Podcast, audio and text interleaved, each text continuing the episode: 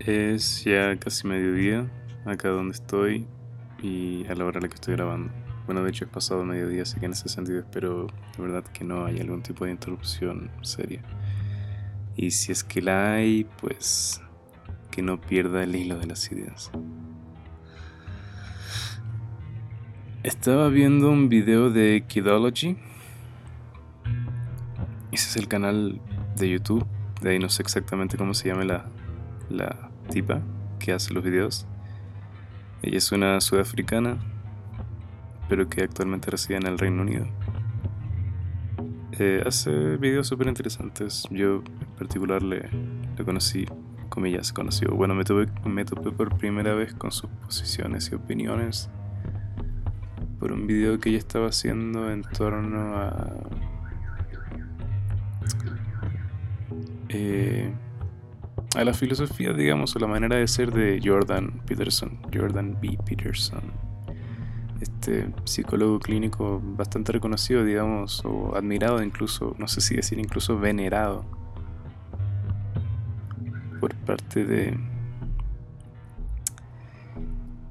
esta nueva derecha hija de Internet. El tipo académicamente de acuerdo a lo que decía Ideology, la verdad que yo no sé mucho del tema, pero de acuerdo a lo que decía ella, no es que realmente el tipo, digamos, proponga algo disruptivo, nuevo, innovador o algo así, pero de todas formas, lo que él dice sí tiene argumento. O sea, lo que Jordan Peterson da en sus clases y en sus charlas y todo eso, eh, tiene argumento.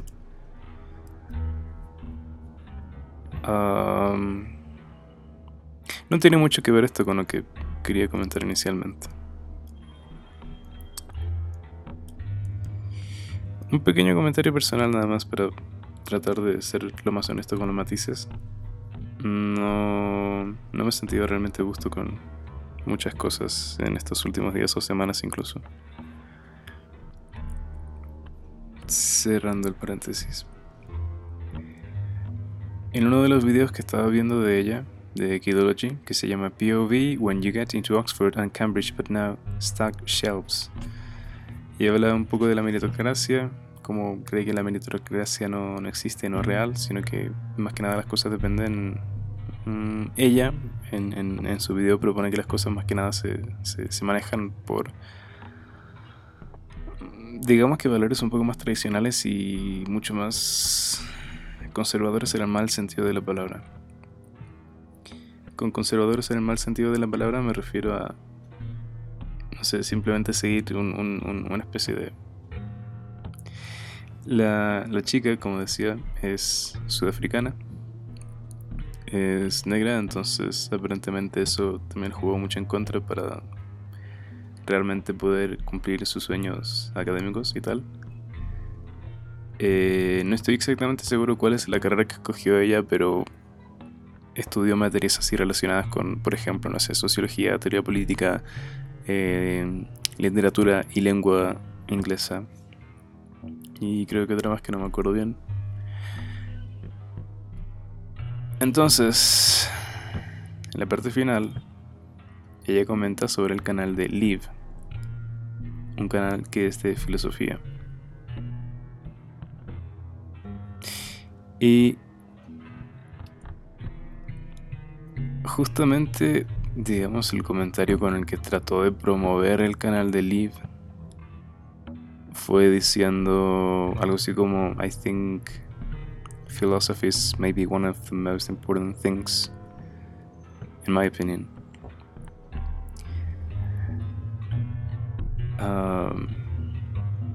Y eso lo trataba de poner en este contexto, pues, de, de 2022, 2021. este tipo de año, este tipo de periodo en la historia contemporánea. Eh, y que me parece que en realidad tiene mucho que ver con, con sus experiencias personales que comentaba antes en el video de ella. Pero lo que me llamó la atención o lo que quería ir era más o menos esta idea de cómo...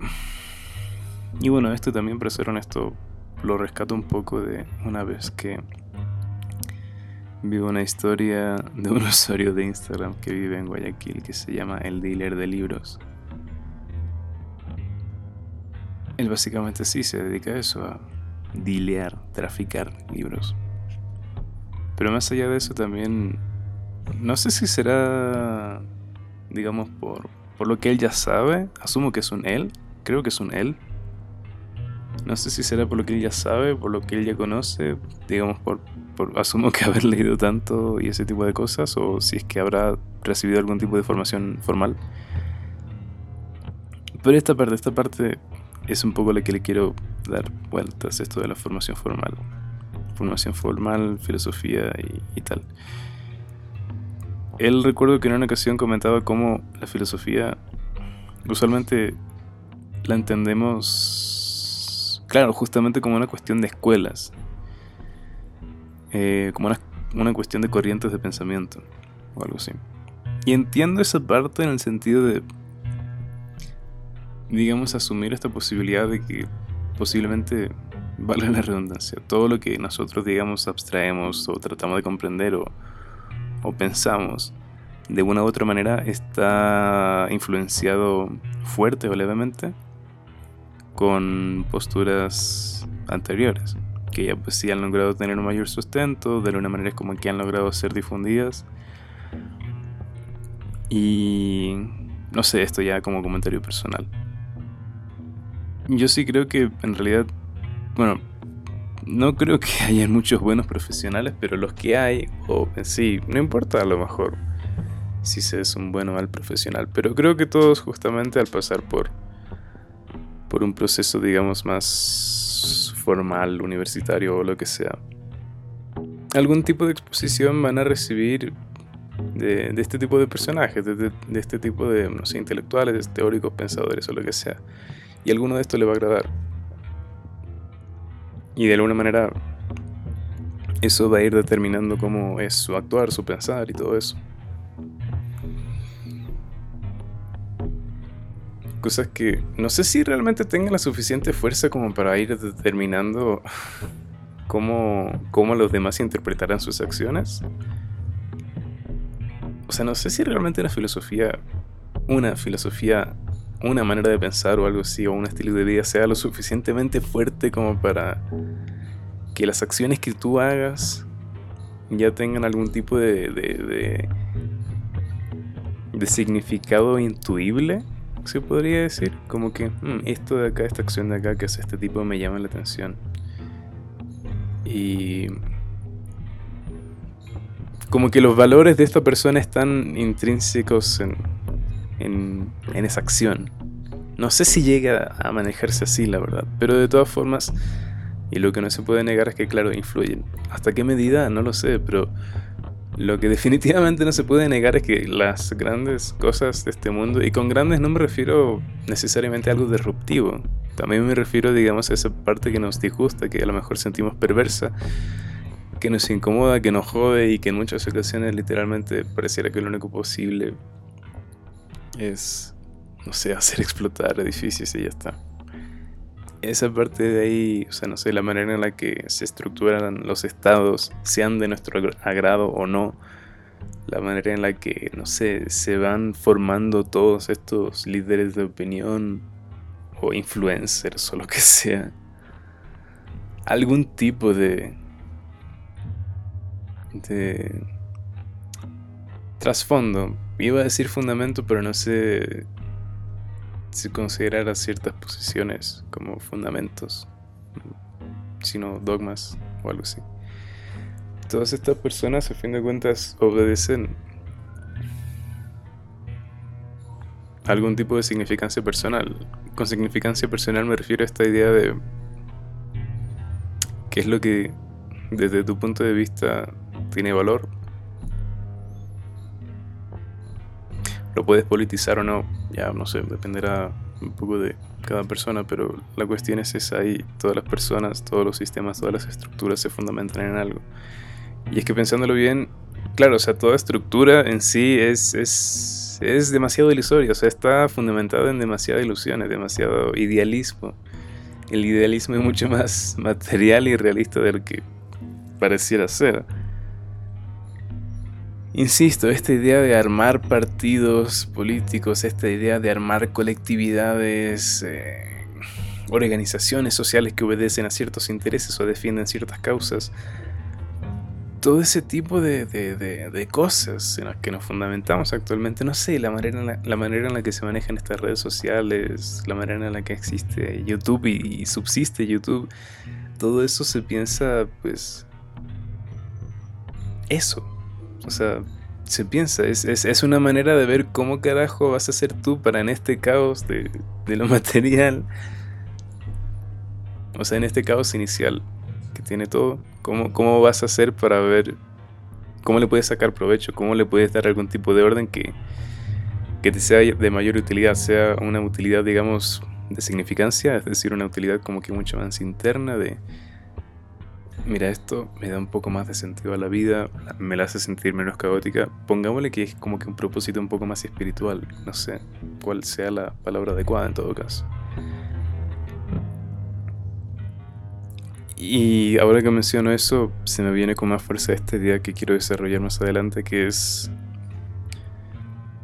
eh, justamente entender, entender a la filosofía como esta manera de tratar de, dar algún tipo de orden o solución a problemas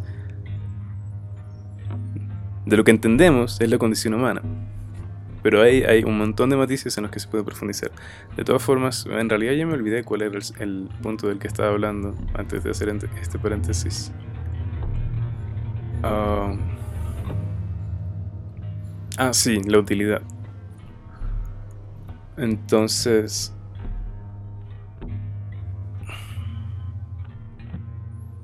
Claro, puede que haya esa utilidad, digamos, como que más eh, espiritual, más... of something meaningful, let's say. Hay, hay, ese, hay esas dos como que utilidades o valores. Mejor creo que podría ser la palabra valor que, que utilidad. Esos dos valores está. Uno que es a lo mejor como que un poco más eh, formal, comprensible, digamos, o no, no, no comprensible, sino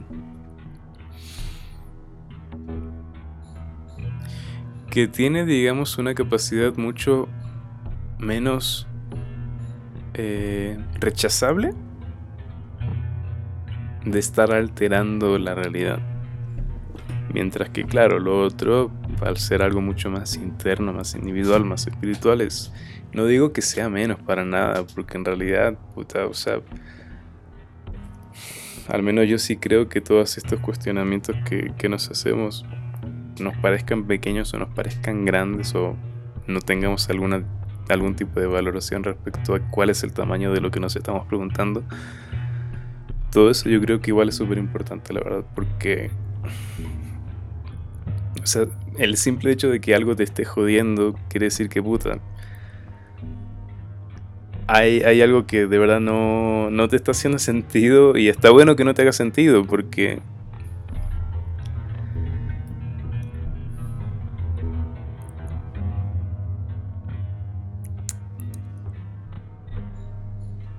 no sé, a lo mejor estoy siendo muy romántico con lo que voy a decir, pero está bueno que que, no te hagan sentido las cosas porque, claro, o sea, ¿por cuánto tiempo se, puede mantener una vida humana en un sin sentido? Y la respuesta a eso, una de las respuestas que me asusta de, de, esa pregunta que me hago a mí mismo es que en realidad es posible y hay mucha gente que vive de esa manera. Y ahí un poco me vuelvo a preguntar, entonces, vaya, entonces si es que es posible vivir así, porque esta obsesión que tenemos es una obsesión, es algo legítimo, es algo inventado, no lo sé. Y no sé si quiero responder ahora eso, la verdad. Ahora sí, volviendo a esta idea de la filosofía como algo más estructural o algo más, mm, digamos que espontáneo. Primero que nada decir que... Eh, no porque vaya a decir lo que voy a decir, quiere decir, valga la redundancia, de conjugación, no sé exactamente. Me fallan mis habilidades lingüísticas, de conocimiento lingüístico. Eso de ir, ir, ir, ir. No porque vaya a decir lo que voy a decir a punto, o sea, lo que voy a decir ahora mismo. Quiere decir que, que la filosofía tal como la conocemos actualmente no valga. Yo creo que en realidad vale bastante. Pero, pero, eh, y posiblemente sí esté pasando, solamente que, claro, por sus propias condiciones no, no le estamos estructurando o no, no estamos tomando conciencia de eso muy bien. ¿A qué me refiero con esto? Yo sí creo que la filosofía, claro, como decía hace unos minutos o segundos, no sé porque estoy hablando medio rápido. Yo sí creo que la filosofía es, claro, justamente esta manera de tratar de comprender algo que no nos da sentido y que muy en el fondo, ni siquiera, ni siquiera en un sentido netamente racional, también incluso puede ser incluso emocional, espiritual, no sé, intuitivo, tal vez incluso. Ya dependerá un poco de las corrientes y de las personalidades de cada uno. En ese sentido, obviamente las filosofías no son todas las mismas. Y, digo eso porque mm, me da la impresión, y no creo que esté errada esta impresión, de que hay muchas personas que ya pues consideran a la filosofía como que toda la misma cuestión. Y en realidad no, no es así. No, no es así. No es así, nuevamente, por el mismo hecho de que estamos compuestos de personalidades. De que esas personalidades a lo mejor sí están en un entorno de ciertos valores eh, sociales, ciertas normas sociales y ciertos pues, aparatos, ya sean legales o morales, pues obviamente eso también va a influir, pero a fin de cuentas seguimos siendo pues individuos y la individualidad realmente no es algo que se pueda eh, orquestar, no sé si es la palabra adecuada no es algo que, se pueda mm, ir eh, categorizando, controlando o algo así. Ningún sistema, bueno, tal vez sí actualmente, pero ningún sistema por ahora es lo suficientemente fuerte y omnisciente como para saber cuáles son, digamos, todas esas particulares de la vida humana de cada uno como para establecer el gran eh, estatuto de, de, valores políticos, morales, espirituales, cognitivos, lo que sea. Eh, pero volviendo al asunto, porque siento que me estoy perdiendo, volviendo al asunto,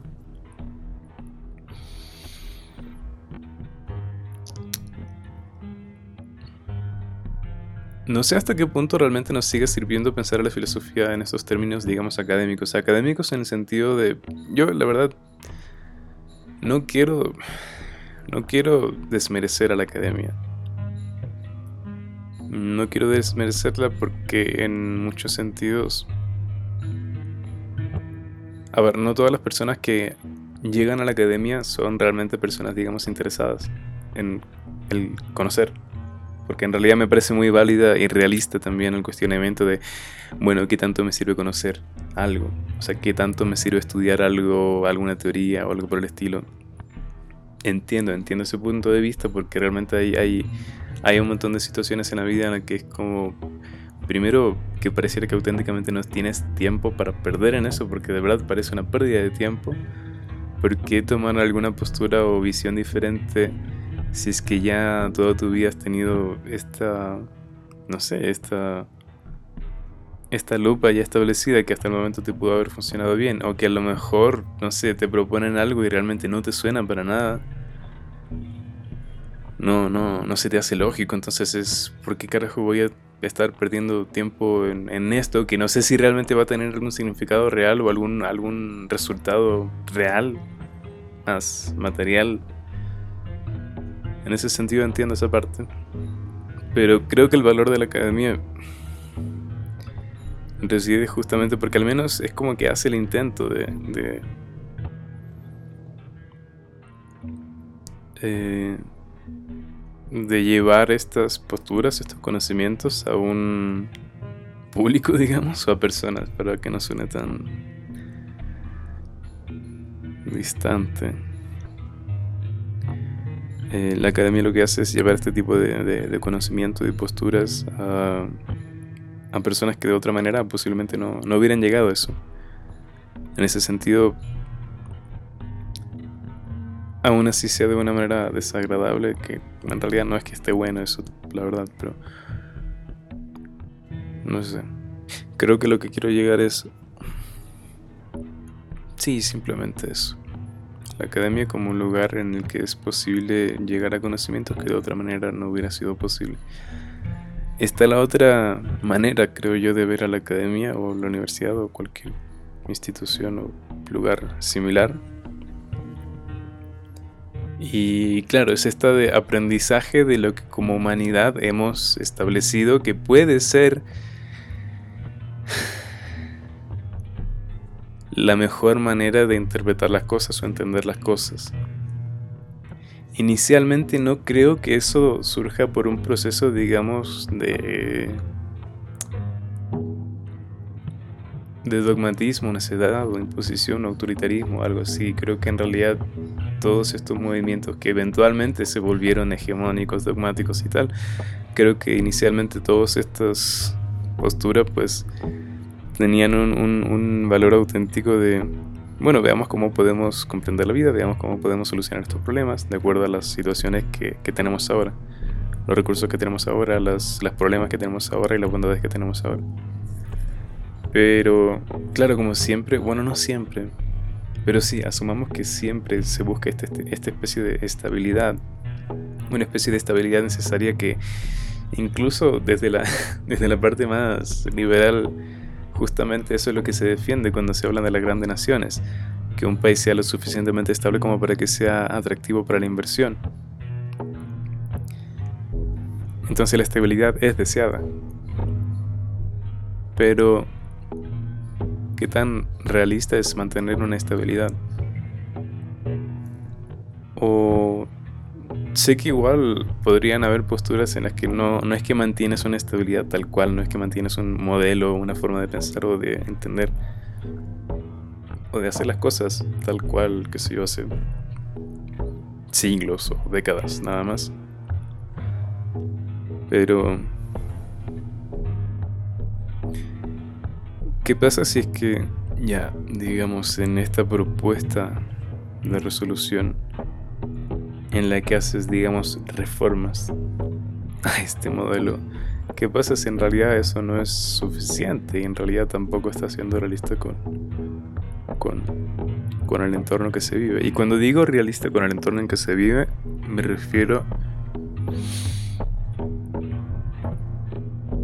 a, a estas condiciones puntuales de las individualidades.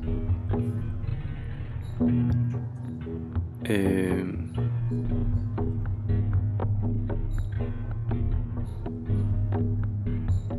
todos estos grandes pensadores, no sé, Nietzsche, Schopenhauer, Platón, bla, bla, bla, todos esos.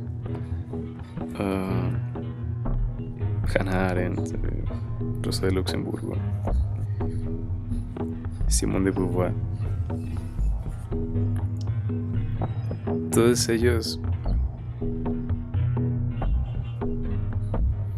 hicieron su mejor esfuerzo que no quiere decir necesariamente que estemos a favor o en contra de que estemos de acuerdo o no con eso, porque... O sea, no, no por el simple hecho de, digamos, ser esa persona, no, no... No digamos porque ya, digamos, me considero liberal y resulta que Adam Smith se considera el padre del liberalismo. No quiere decir que tengo que aceptar lo que él dice. O sea, él es simplemente una persona y obviamente como toda persona se puede equivocar y las cosas, claro, se deberían medir en cuanto a, a su contenido y no a su procedencia, creo yo. Es una visión, no sé si como todo idealista, no sé si todo es idealismo, la verdad. Porque insisto, esta, esta, esta idea inicial de todo lo que nosotros consumimos y vemos y nos permite interactuar surge de alguna manera de, eso, de, ideas. Y el hecho de que una idea sea lo suficientemente influyente como para determinar las, las ideas de otras personas es algo por una parte admirable, pero por otra parte la verdad, entonces diría que desesperante o atemorizante.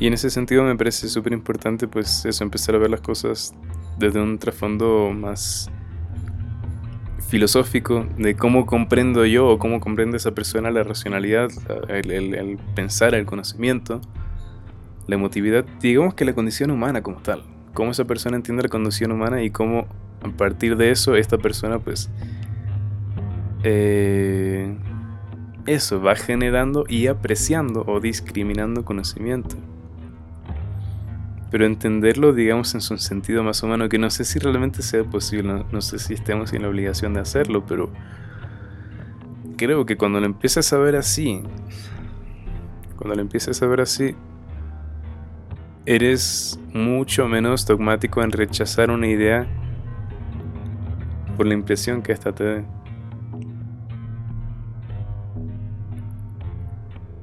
Pero decir eso me causa problemas, la verdad. Me causa problemas porque...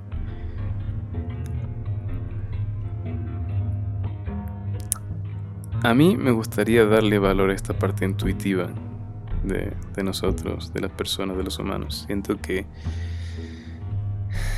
es básicamente la que nos rescata en muchas ocasiones de salir de esa como esfera mega o meta racional. Y, y evita que se dude tanto y de alguna manera pues te permite ejecutar las acciones o tomar las decisiones que en realidad más vayan de acuerdo a lo que tú auténticamente eres o necesitas.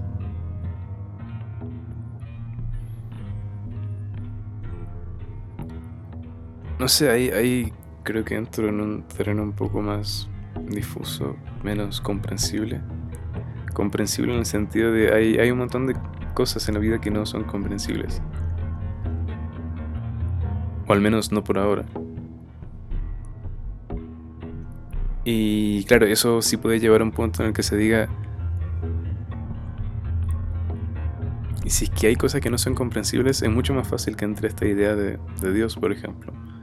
Dios como una representación de lo, eso, de lo desconocido, de, algo que no, que, no se define por las capacidades o por la comprensión, por las leyes humanas, sino que las trasciende. Pero, no sé, siento que igual la idea de Dios a lo mejor es fluida. Podría ser. Hay, hay algo de eso que tampoco me suena bien, la verdad. Hay un montón de cosas de las que digo que no me suenan bien. Así que soy totalmente honesto, que bueno, es lo que trato de ser. Y, y claro, en ese sentido,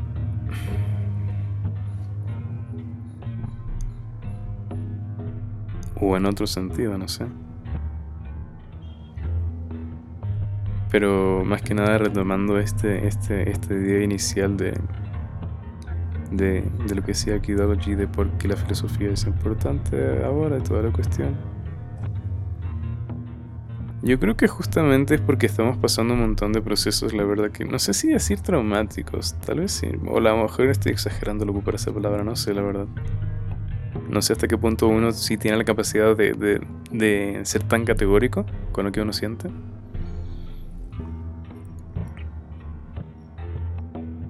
Pero lo cierto es que, claro, son. Estamos viviendo situaciones o, o eventos, momentos Ah, en esta realidad general, social o lo que sea, que, que mucho afectan o influyen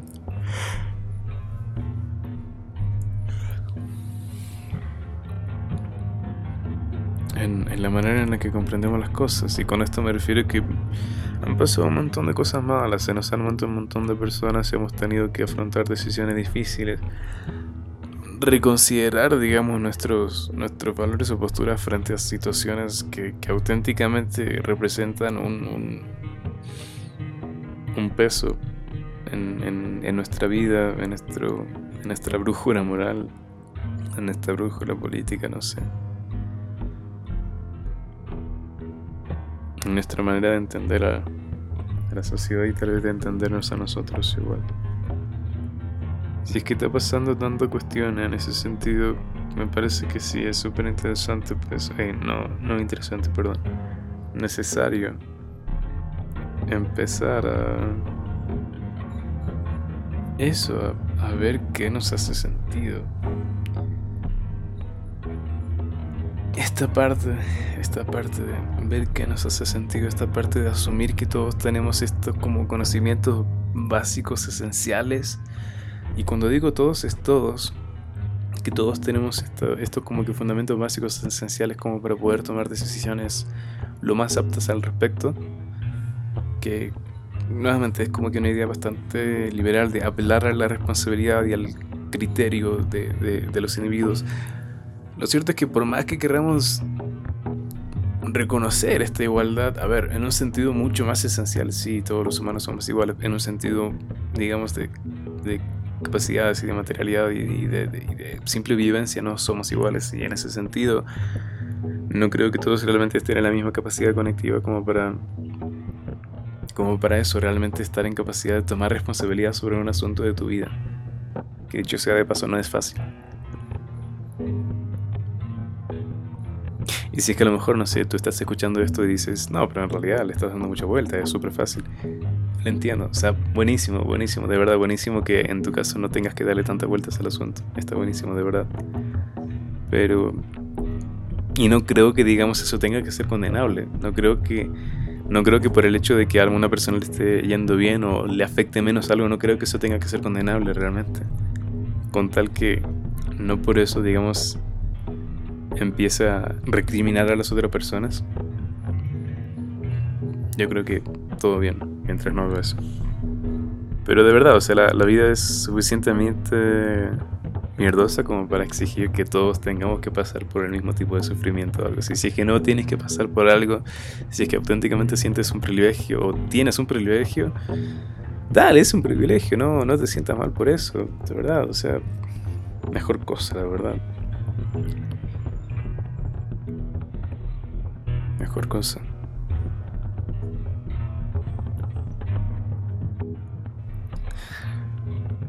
Pero, claro, como decía hace unos segundos, minutos, no sé.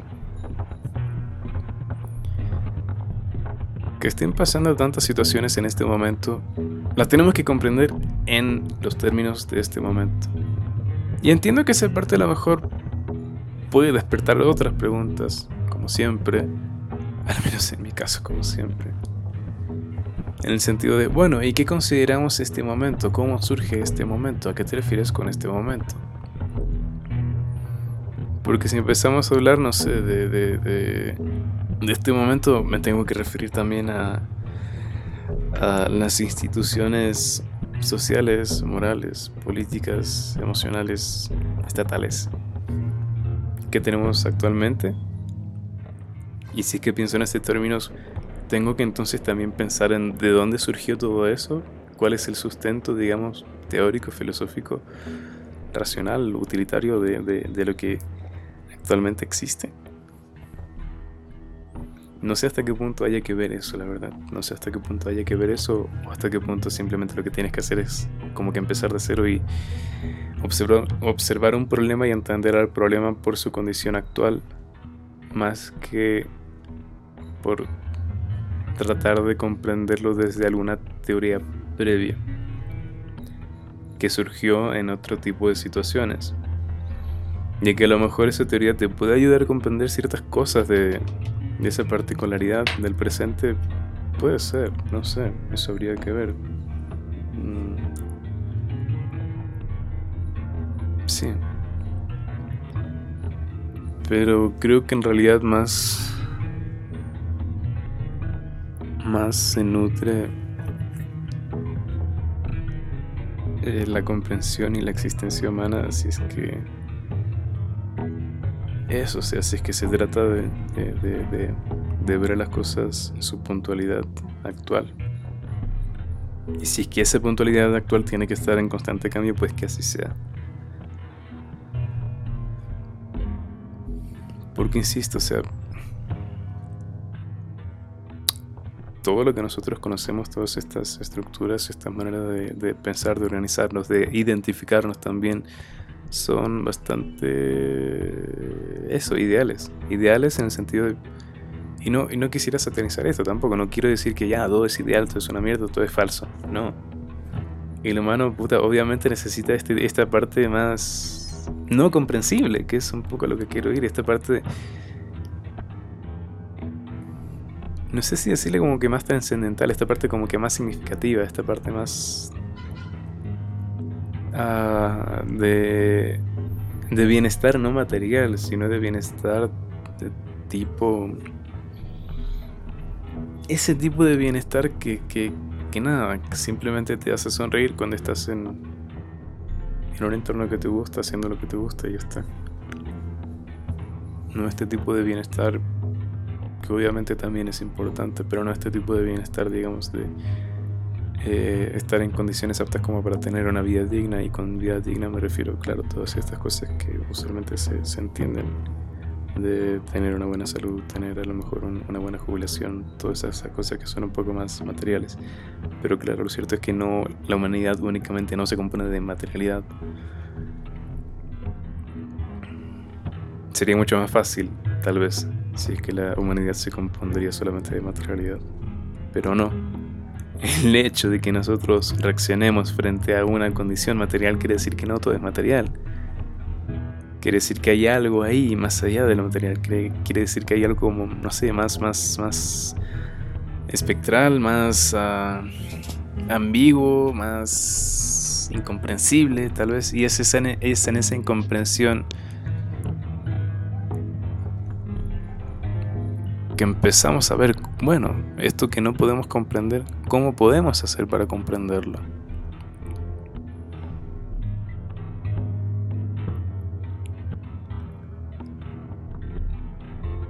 Y, y, no, no creo que necesariamente y siempre y exclusivamente siempre obedezca a razones políticas.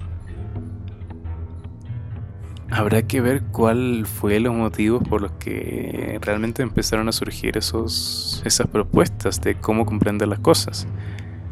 Porque, claro, o sea, todos estos signos, fórmulas, términos y tal, y con todas sus cargas, digamos, de valores, de significados y tal, no son parte exacta de la naturaleza, de la realidad. Bueno, de la realidad sí, pero de la naturaleza no. Y, lo cierto es que antes que teorías existe la realidad. Esa realidad, claro, justamente en ese estado pues natural, bruto. Bruto en el sentido de, de, desorden, que a lo mejor o bien no ha sido teorizable todavía o que no hace falta ser teorizado y simplemente sucede. Pero que en algún momento alguna persona o algún grupo de personas dice, mm, esta parte no la entiendo, esta parte no me hace sentido, entonces empiezas a ver cómo lo puedes entender, si es que te inventas algún signo, si es que te inventas alguna palabra, alguna fórmula matemática, no sé, algún tipo de teoría química, algún tipo de teoría espiritual, religiosa, no sé, lo que sea. Pero todo eso en esencia surge de, de la nada, porque creo, tal vez, hay algo de la nada que jode muchísimo, o sea, que no sé si la nada...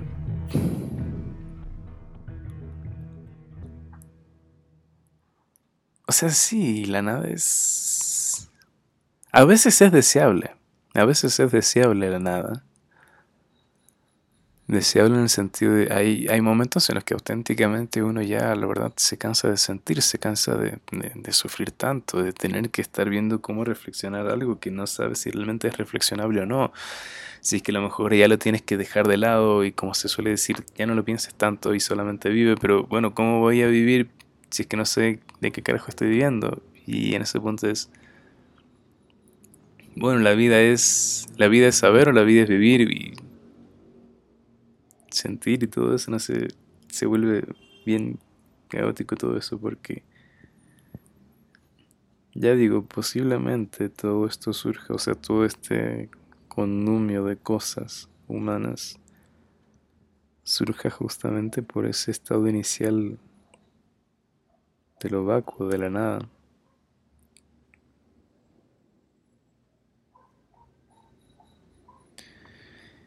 La cuestión es cómo entendemos o cómo nos afecta puntualmente esa nada o cómo se nos expresa esa nada en la vida de cada uno.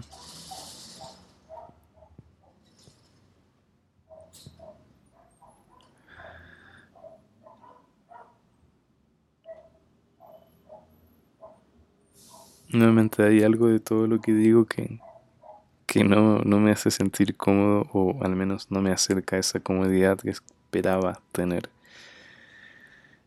después de haber hablado siquiera unos 40 minutos en el audio original. Digo audio original porque claro, de ahí tocará ir recortando algunos silencios innecesarios hacer pequeñas ediciones en general.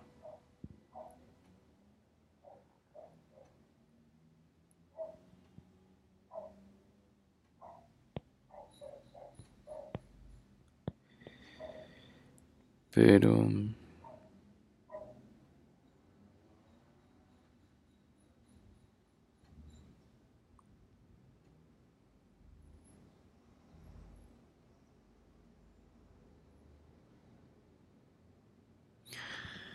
Mientras tanto, tal vez sea eso.